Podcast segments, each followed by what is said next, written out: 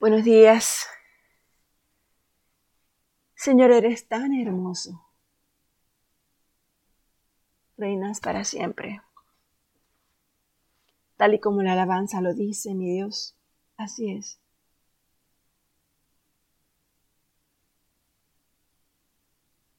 Padre, yo te pido que tú que eres tan grande, tan maravilloso, tú que eres nuestro libertador, tú que nos liberas de tantas cosas,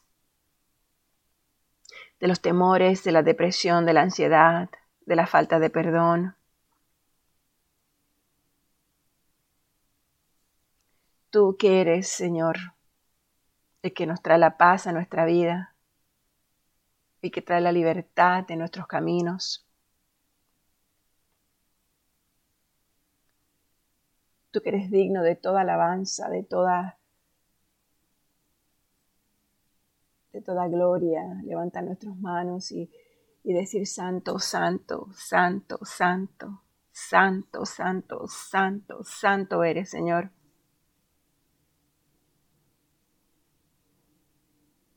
Pensar que la forma más eficaz y poderosa de pasar tiempo en tu presencia es alabándote, adorándote.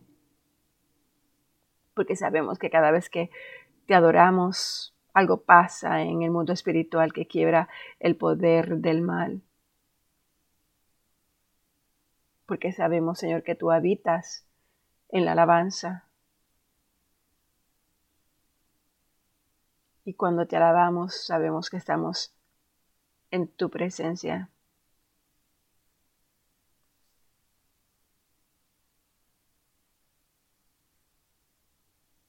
La Biblia dice que el ángel de Jehová acampa alrededor de los que le temen y los defiende. Y sabemos, Señor, que cada vez que el enemigo trata de decirnos que nunca seremos libres, la única forma que tenemos para ahogarte es alabando, para ahogarlo es alabándote a ti, Señor. Te damos gracias porque el libertador. ¿Quién eres tú? Nos da la libertad. Tu palabra también nos dice que le contemos a los demás lo que tú has hecho en nuestras vidas. En el Salmo 107 dice, díganlo los redimidos de Jehová, los que han redimido, han sido redimidos del poder del enemigo. No debemos quedarnos callados cuando hemos experimentado la gracia de tu bendición y de tu amor en nuestras vidas. Gracias Señor, porque tú has prometido que el Señor me librará de toda obra mala y me preservará para su reino celestial. Y no tenemos lucha contra carne ni sangre, sino contra principados contra potestades, contra los gobernadores de las tinieblas de este siglo, contra las huestes espirituales de maldad en regiones celestes.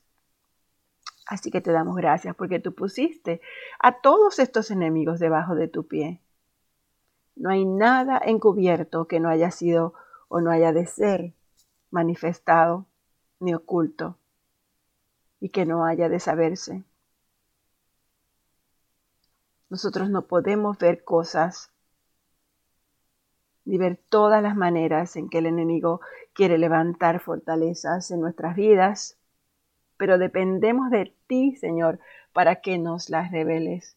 Y te damos gracias porque tú viniste a pregonar libertad a los cautivos, vista a los ciegos y a poner en libertad a los oprimidos. Y sin ti, Señor, estamos cautivos de nuestros deseos, ciegos a la verdad y oprimidos. Sin embargo, contigo viene la libertad de todas esas cosas. Y en tu mano, Señor, están nuestros tiempos. En tu mano, papá, están nuestros tiempos. Nuestra liberación viene de ti, solamente de ti. Tú nos sacaste de muchas aguas, tú nos liberaste de nuestro poderoso enemigo. Y tú eres el que nos ayuda a estar firmes en la libertad con que Cristo nos hizo libres. Así que ayúdanos a no volver a estar sujetos con ningún yugo de esclavitud. Clamamos hoy a ti, Señor, y te pedimos que nos liberes de cualquier cosa que nos esté atando y que nos esté separando de ti. Y que hoy, más que nunca, abras nuestros ojos a la verdad de tu amor y nos des la paciencia para no renunciar y la fortaleza para permanecer firmes en ti. Gracias, Señor. Gracias, mi Dios. Gracias por tus promesas. Y una de tus promesas que más me gusta es la que encontramos en el Salmo 34, 17. Invócame en el día de la angustia y te libraré. Y tú me honrarás. Así que hoy, Padre, te estamos honrando. Gracias, gracias, gracias. Gracias, mi Dios, por tu presencia en nuestras vidas. En nombre de Jesús. Amén. Buenos días. Hoy continuamos con la lectura de la Biblia, el libro de los Hechos. Nos quedamos en el capítulo 23, eh, casi al final del capítulo 23. Dice que Pablo estaba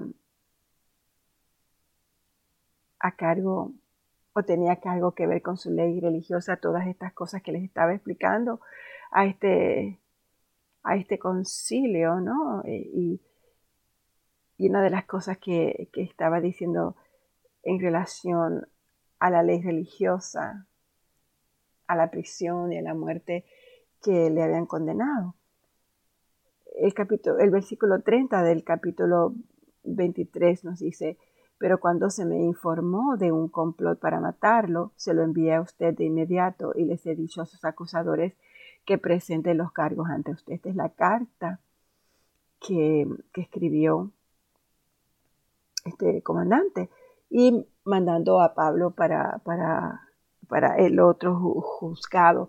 Recuerdan que a Pablo lo tenían como si fuese una bolita de ping-pong, lo llevaban de un lado a otro porque no encontraban qué hacer con él. Las acusaciones, eran sus enemigos eh, los tenían en todo momento, pues, no, buscándole una razón para condenarlo, buscándole una razón para, para, que, para matarlo. Y tenían ya un complot para matarlo, pero fue el sobrino de, Pablo que escuchó lo que pasaba. Él fue donde Claudio Licias y, le explicó todo lo que pasaba. Y entonces él, este hombre pues le manda una carta al, gobernador Félix y le envía a Pablo donde él.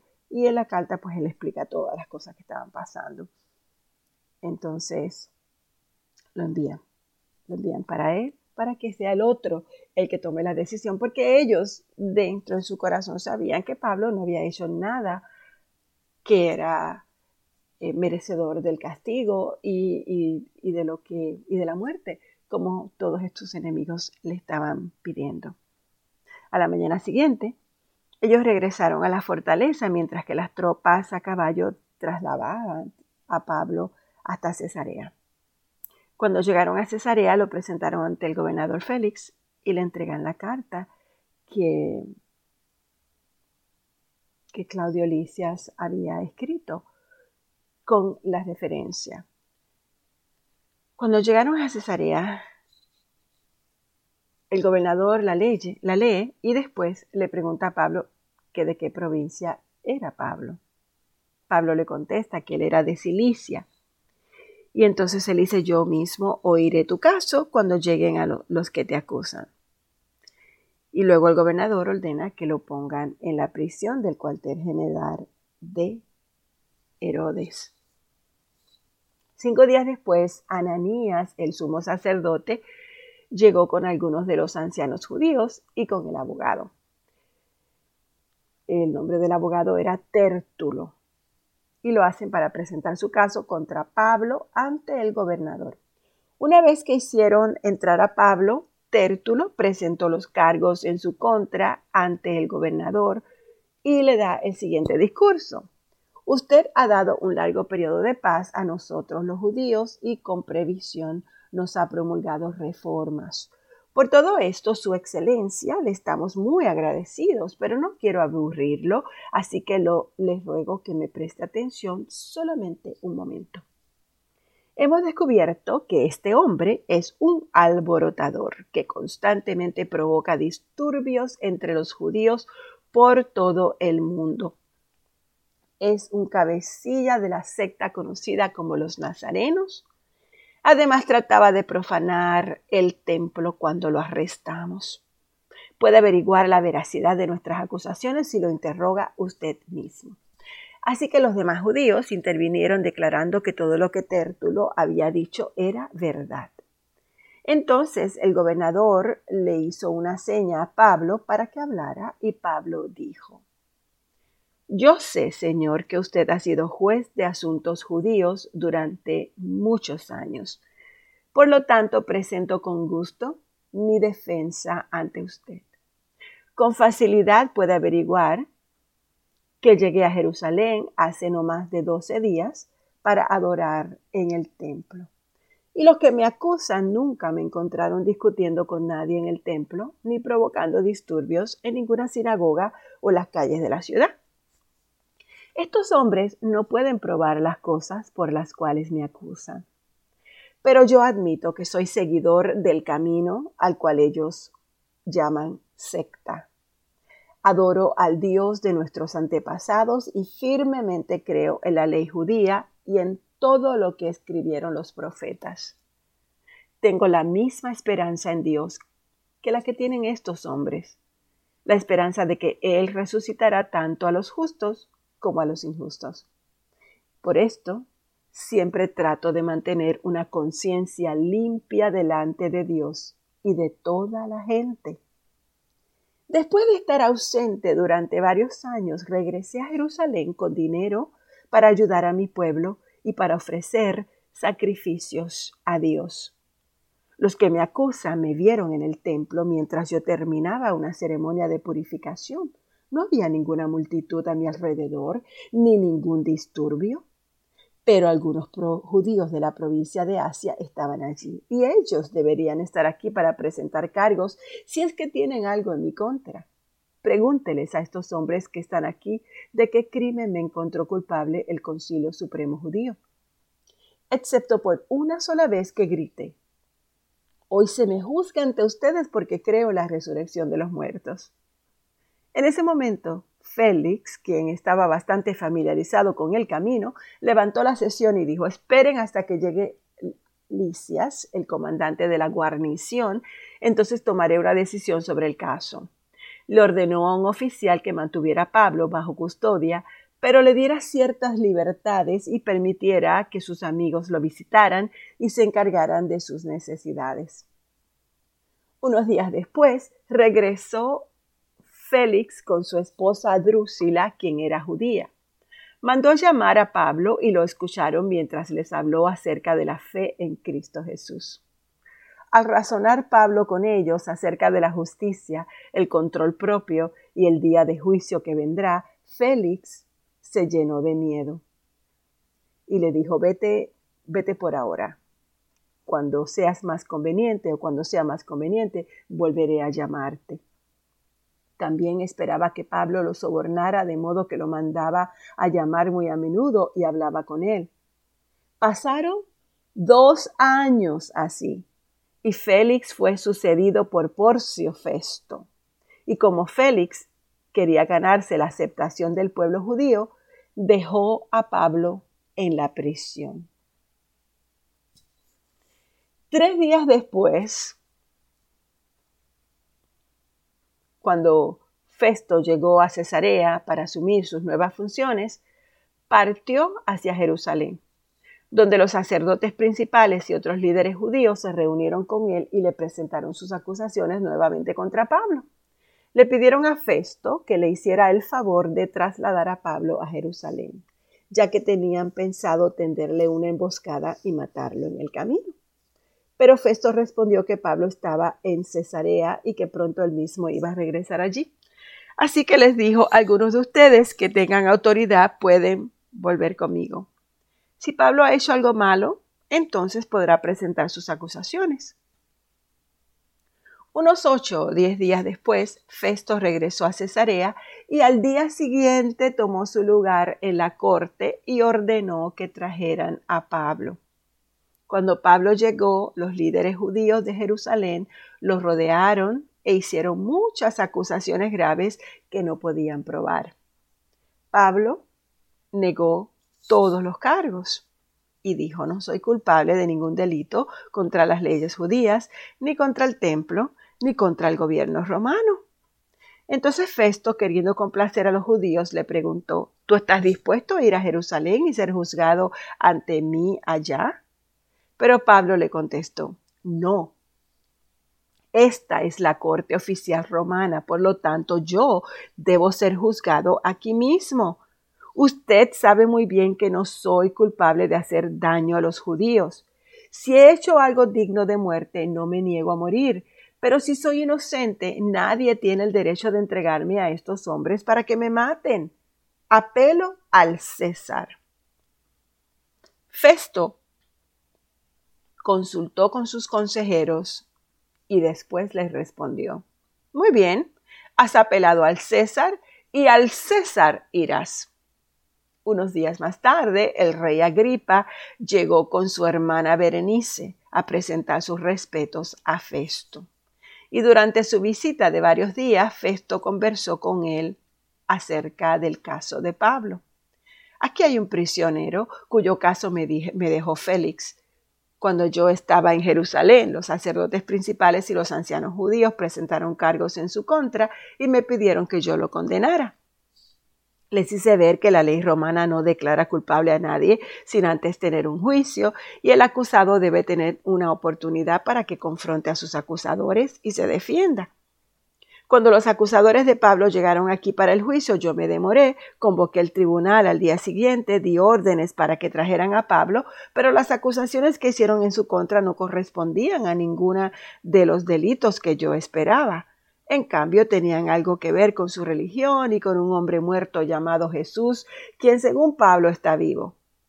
No sabía cómo investigar estas cuestiones, así que le pregunté si él estaba dispuesto a ser juzgado para estos cargos en Jerusalén, pero Pablo apeló al emperador para que resuelva su caso. Así que yo di órdenes para que lo mantuvieran bajo la custodia, que yo pudiera hacer los arreglos necesarios para enviarlo al César. Me gustaría oír personalmente a ese hombre, le dijo Agripa. Festo respondió, mañana, mañana lo oirás. Así que al día siguiente Agripa y Berenice llegaron al auditorio con gran pompa, acompañados por oficiales militares, hombres prominentes de la ciudad. Festo dio órdenes de que trajeran a Pablo y Festo le dijo, Rey Agripa y los demás presentes, este es el hombre con quien todos los judíos, tanto aquí como en Jerusalén, quieren ver muerto. Pero en mi opinión, él no ha hecho nada, nada que merezca la muerte. Sin embargo, como apeló al emperador, yo decidí enviarlo a Roma. ¿Pero qué debo escribirle al emperador? Pues no hay ningún cargo concreto en contra de él, así que lo he traído ante todos ustedes, especialmente ante ti, rey Agripa, para tener algo que escribir después de que lo interroguemos. Porque no hay sentido enviarle un prisionero al emperador sin especificar los cargos que hay en su contra. Nos quedamos en el capítulo 25 del libro de Hechos. ¡Wow! Padre, te damos gracias. De Dios vemos que cuando el enemigo quiere destruir a tus hijos, hace lo imposible por crear argumentos para lanzarnos al suelo. A través de esta palabra, Señor, vemos cómo un enemigo tras otro se levantaba en contra de Pablo. No existían razones justas para lastimarlo, para condenarlo, ni para matarlo, excepto que te amaba a ti, excepto que te servía a ti excepto que te era fiel a ti. Mi Dios, con tu palabra tú nos dejas saber que necesitamos permanecer en ti, Señor, firmes en ti, y que se levantarán cosas negativas a nuestro alrededor. Se levantarán hombres y mujeres que tratarán de lanzarnos al suelo, que tratarán de destruirnos, de matar nuestras ilusiones, de matar nuestros sueños, de matar los dones y los talentos que tú has depositado en nuestros corazones, Señor. Incluso muchos intentarán matarnos, destruirnos, porque te amamos, Padre. Pero no hay nada tan hermoso como reconocer la grandeza de tu presencia en nuestras vidas. Y tu palabra nos afirma cada vez más que el que confía en su propio corazón es un necio, pero el que anda con sabiduría será liberado. Liberado, mi Dios, de las cosas de este mundo y nos llenarás de la libertad eterna. Así que yo te pido, Señor, que podamos discernir entre lo que es bello, bueno, verdadero, que podamos seguir firmes, amándote, glorificándote, honrándote, Señor, reconociendo que nuestra recompensa no es de este mundo. Te doy gracias, Señor. Gracias, Padre, y te pido que podamos ser hoy una gran bendición para los demás, que nuestras palabras y que nuestros gestos y nuestros pensamientos, que nuestra sonrisa, que nuestra mirada, que nuestras caricias sean la respuesta que ellos necesiten. Gracias, mi Dios, en nombre de Jesús. Amén.